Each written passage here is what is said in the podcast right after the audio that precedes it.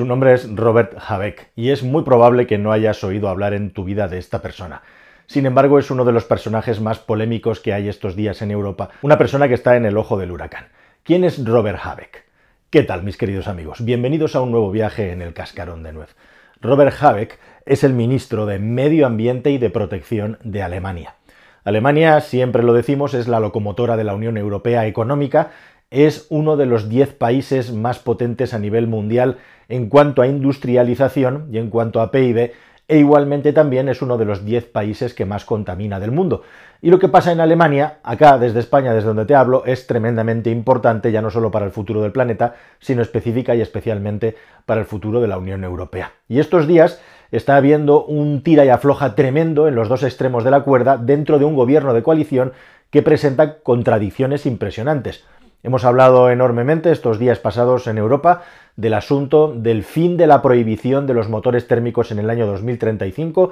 Se ha incluido, se está trabajando en ello, la excepción alemana para que los combustibles basados en energías renovables, los llamados e-fuels, combustibles electrónicos, a mí me gusta más llamarlos combustibles sintéticos, puedan formar parte de la solución siempre que se basen en la captura de CO2 y las energías renovables. Eso ha sido un mazazo para todos aquellos que pedían la eh, prohibición directa del motor de combustión interna, por un lado, y por otro lado lo que tenemos dentro de Alemania es que este señor, el amigo Robert, se ha sacado de la chistera una norma en la que después de haberse pasado el invierno buscando y rebuscando debajo de las piedras para conseguir gas y conseguir que su país pasara el invierno, para el invierno del año que viene entra una novedad, entra algo muy importante cuando llegue el 31 de diciembre de 2023. Y ese cambio fundamental es que directamente, y esto es de verdadero impacto, directamente en Alemania va a estar prohibido comprar e instalar calderas que funcionen con combustibles fósiles como son el gas y como son el petróleo.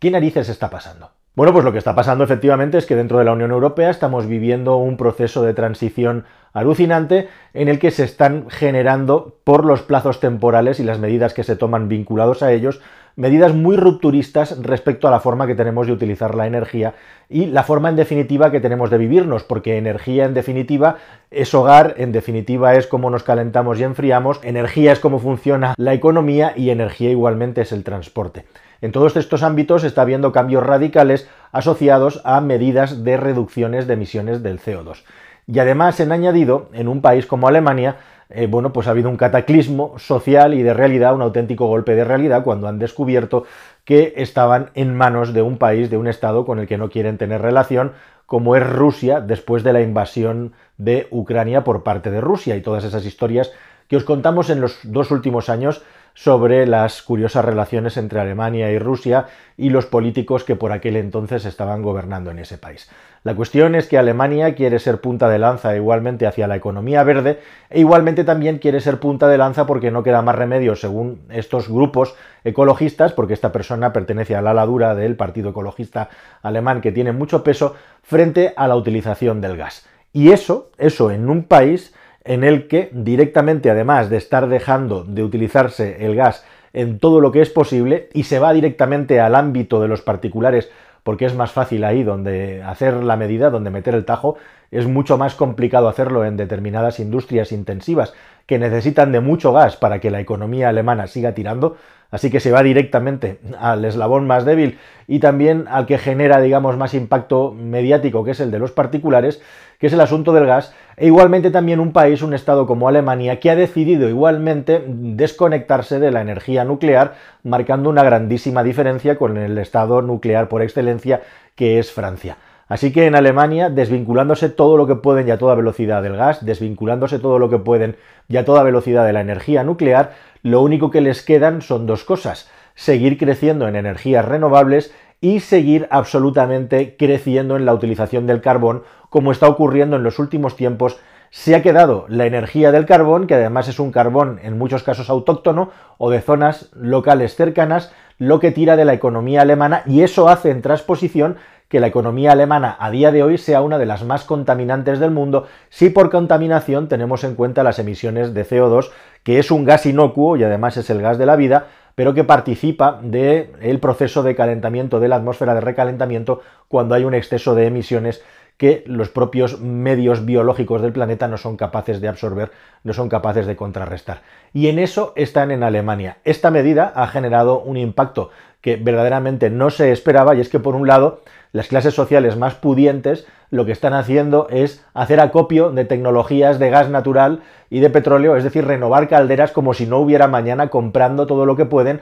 para renovar sus equipos y hacerlos más eficientes antes de que llegue la prohibición el 31 de diciembre del año 23. Y las personas que por el motivo que sea no pueden o no quieren hacer esa renovación de sus calderas, pues se aguantan. La cuestión es que a partir del 1 de enero del 24 en Alemania, si no cambia la norma, no va a haber nadie que sea capaz que tenga la posibilidad de poder comprar una caldera nueva de gas. ¿Y cómo nos vamos a calentar? Bueno, pues esto está generando un tremendo debate en Alemania, como digo, que además es portada en todos los periódicos porque, entre otras cosas, se ha filtrado un informe que ha publicado el medio Der Spiegel que habla de que esto le va a costar a los ciudadanos alemanes 9.000 millones de euros que van a tener que soltar de su bolsillo desde el año 23 hasta el año 2030. Y eso en un momento en el que hay muchos problemas económicos en todo el mundo y específicamente en Europa con el asunto de la inflación, está provocando un grandísimo malestar social. Y todo eso que veníamos anunciando en el pasado de posibles rupturas sociales, en el mismo momento, en paralelo, los grandes fabricantes de automóviles, incluidos los alemanes, están diciendo directamente, y esto no es una exageración o algo que yo me invente, los mismísimos fabricantes están diciendo, miren, si no cambian la norma Euro 7 de emisiones de vehículos que entra en vigor en julio del año 25, directamente van a cerrar las fábricas de coches. Al final, el cierre del asunto de las calderas, el cierre de las fábricas de coches, todo esto lo que está provocando y lo que se preveía que iba a provocar es un malestar social creciente, un malestar social que cada vez es más palpable no hay ni más que ver lo que está ocurriendo en Francia con cosas que no tienen que ver directamente pero que también atañen al futuro de la economía. Y Alemania podría ser otro hervidero en el que se está generando ese caldo de cultivo, un país digamos con mucha menos tradición contestataria y un país que funciona muy bien desde el punto de vista económico hasta aquí pero en el que crece el malestar y la tensión y la presión por asuntos como por ejemplo el asunto de la energía como estoy diciendo y otros asuntos que en ese país hace tiempo que están influyendo y de los que no hablamos mucho, Alemania es un estado que tiene de un 6% de paro, pero ojo,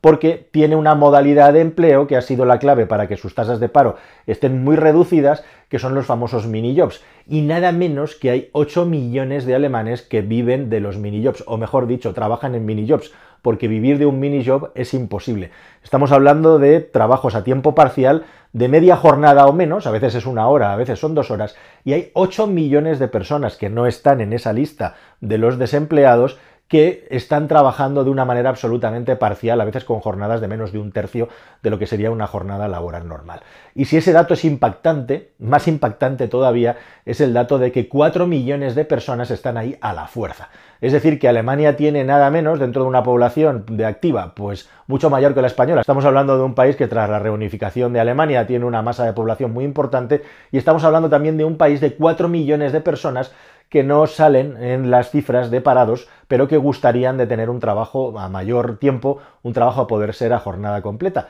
Que por cierto es algo parecido a lo que ha ocurrido en España con el asunto de los fijos discontinuos, que es una modalidad de trabajo en la que una persona, por estar temporada sin trabajar, teniendo un empleo estacional, no va a aparecer en las listas del paro. Y de esa manera, pues se van maquillando y se van conteniendo cifras que poco a poco van generando un malestar social muy por debajo. La cuestión es que Alemania se ha propuesto al igual que Australia y otros estados como España, que cada día tiene que inaugurar más o menos cinco molinos eólicos cada día, estoy diciendo. Alemania es un estado que ya tiene entre 70 y 80 gigavatios instalados de potencia eólica y todavía quiere instalar otros 10 más en los próximos años para ir supliendo todo esto que va pagando. Pero de nuevo, aquí se genera el cogollo, el asunto, los dos grandes asuntos de este vídeo son cómo las medidas que se están tomando son unas medidas traumáticas, radicales y aceleradas en el tiempo, cuando la asimilación de la economía y de la sociedad de estas medidas tan traumáticas necesita tiempos mucho más largos, necesita fases de transición muchas más largas.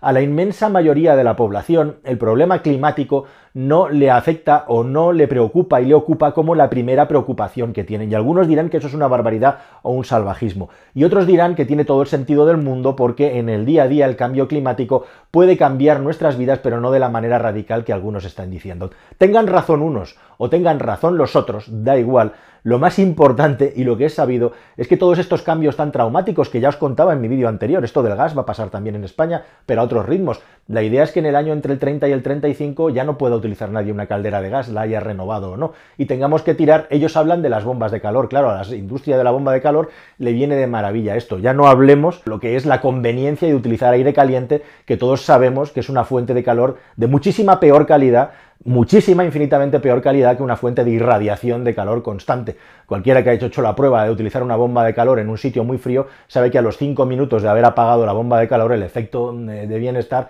de confort, se diluye completamente, por no decir, no hablar de distancias y un larguísimo, etcétera. Bueno, al margen de todo eso, lo que estoy diciendo y lo que está claro es que estas medidas de ruptura no están teniendo para nada eh, en cuenta cuáles son las cosas que se rompen por la velocidad a la que se quieren implementar. Y aquí tenemos un problema muy grande. Por ejemplo, en Alemania son unos cachondos, están diciendo que estas calderas en el futuro, si funcionan con biometano o funcionan con hidrógeno, podrán seguir siendo utilizadas. ¿En serio? ¿Qué persona puede hacer el gasto suficiente como para cambiar todas las tuberías que hay en su casa? ¿O qué empresa puede cambiar ahora todas las tuberías, todos los conductos de gas natural que no sirven para el hidrógeno para poder seguir alimentándose de manera legal? Y el biometano, realmente si alguien lo quiere utilizar en masa, cree que es posible que podamos utilizar los gases que son residuos de granjas y vertederos para poder suplir todo el consumo de gas de un país entero. Es un insulto a la inteligencia. Y entre otras cosas, además, han añadido un insulto también para el bolsillo, porque el hidrógeno que podríamos estar utilizando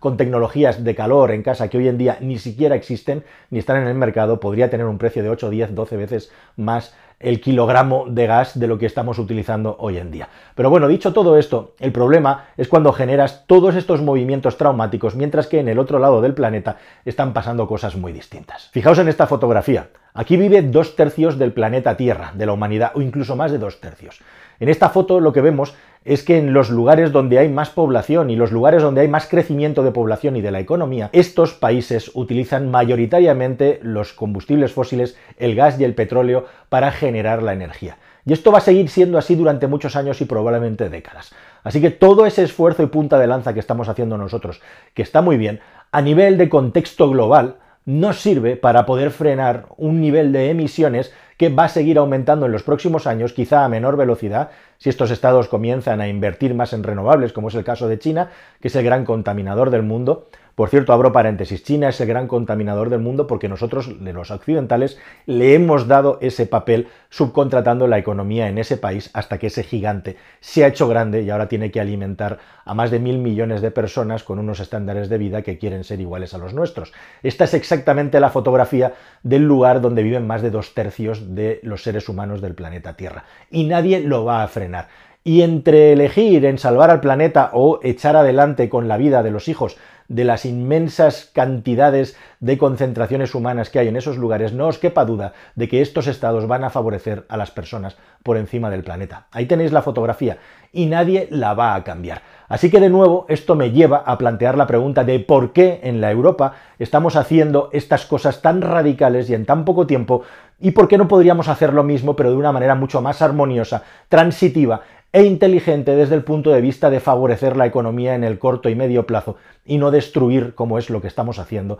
actualmente. Esta pregunta no me compete a mí responderla, pero hace unos días estaba hablando precisamente de todos estos temas con un muy buen amigo, una persona que ya ha pasado de los 60 años de edad y que ha recorrido muchísimas veces el mundo entero, ha dado muchas vueltas al mundo en su vida, lleva desde los años 70 sin parar de viajar por todo el mundo y relacionándose con gente muy poderosa, y me decía, mira Juan Francisco, yo esto ya lo he vivido antes. Yo le decía, sí, de verdad, no me digas. Me decía, sí, sí, es muy sencillo, te voy a poner un ejemplo. Esto es exactamente lo mismo que pasó en su día con la industria del tabaco. Dije, ah, la industria del tabaco y los lobbies, los lobbies del tabaco, tuvieron comprados a científicos, tuvieron comprados a políticos y tuvieron comprados a los personajes y actores clave que permitían que el tabaco se pudiera seguir utilizando sin ningún tipo de problema, formara parte de la sociedad a través de la publicidad, a través de las películas, a través de los deportes y un larguísimo etcétera. Y así estuvo durante muchísimos años. Según mi amigo, lo que me venía a decir es que ahora mismo hay igualmente una minoría, pero muy poderosa y con mucha capacidad para poder influir en aquellos que son los que toman decisiones. Y eso es exactamente lo que estaría pasando. Aquellas minorías que son más ruidosas, aquellas minorías que son más contestatarias, que son más movilizadas, son las que finalmente acaban llevándose el gato al agua e influyendo al resto de la sociedad que no es minoría. Y eso lo podemos ver muy bien en determinadas políticas y determinados personajes que están decidiendo, por ejemplo, en nuestro país y otros muchos. Como al final la democracia cuando se convierte en un sistema en el que se le da sistemáticamente, valga la redundancia, el poder a las minorías que se consideran agravadas, acaba convirtiéndose precisamente, fijaos en la contradicción, de rehenes de esas minorías que son las que acaban conquistando el terreno que pisa la mayoría de la población. Y sin embargo, hay también la otra parte de la moneda, el otro reverso, la esperanza. Fijaos, en los últimos días en España está ocurriendo un fenómeno muy potente con el asunto de las renovables. Estamos en un momento ahora mismo del año en el que no tenemos el frío necesario como para encender las calefacciones y tampoco hace el calor suficiente como para encender los aires acondicionados. Así que el consumo en los hogares eléctrico está bastante restringido, está bastante frenado por esa circunstancia. De la misma manera también ha habido entre medias unas vacaciones de Semana Santa que hacen que la producción industrial baje mucho, no esté muy alta, e igualmente también necesita unos días de carrerilla para desperezar y comenzar a consumir electricidad de verdad. ¿Qué es lo que ha estado ocurriendo en estos soleados días de sequía que tenemos en España? Pues que la gigantesca extensión de superficie que estamos cubriendo de placas solares está produciendo unos niveles de electricidad inauditos en la historia de nuestro país. De hecho, en la semana que estoy grabando este vídeo, hemos pasado del 50% de la demanda alimentado con energía, con placas solares, con placas fotovoltaicas, entre más o menos las 12 del mediodía y las 7 de la tarde. En esas horas, el precio de la electricidad ha bajado hasta límites que se acercan a los 0 euros. Estamos hablando de 1,6 euros el megavatio hora, un precio ridículo. Y los precios más altos de la electricidad han estado justamente entre las 8 y las 9 de la mañana, donde la eh, energía fotovoltaica todavía no es suficientemente potente, no hay mucha radiación e igualmente también toda la industria ha arrancado. Pero cada vez más vamos a tender a tener momentos, como os he venido contando en vídeos anteriores, en los que el precio de la energía eléctrica va a tender a cero. Vamos a ver de qué manera trasladamos esto y si es que lo trasladan y no nos hacen trampa a la factura de la electricidad que pagamos. Y como os decía en vídeos anteriores, vamos a ver si tenemos también la capacidad y la inteligencia de poder aprovechar toda esta energía barata que vamos a poder tener durante determinados tramos de horas, y esto no está contando siquiera la energía solar mm, fotovoltaica que genera la persona con su autoconsumo en su casa, ni tampoco la energía eólica. O sea, por momentos España puede llegar a producir el 70 y el 80% de su electricidad en determinados tramos del día, de una manera continuada, en determinados momentos, si sopla el viento. ¿De qué manera vamos a aprovechar todo esto? ¿Lo vamos a trasladar a la sociedad? ¿Lo vamos a seguir potenciando de manera que se traslade a la sociedad y a la industria para que la economía revierta este beneficio en las personas? Esa es la grandísima pregunta sobre la cara positiva, sobre la cara buena de lo que estamos haciendo y de lo que está por venir si seguimos por esta vía. El tiempo dirá qué es lo que ganamos, qué es lo que perdemos, qué es lo que nos quitan con todo esto. Nada más, queridos amigos, espero que este vídeo os haya parecido interesante y nos vemos en uno próximo que espero que sea más y mejor. Hasta el siguiente.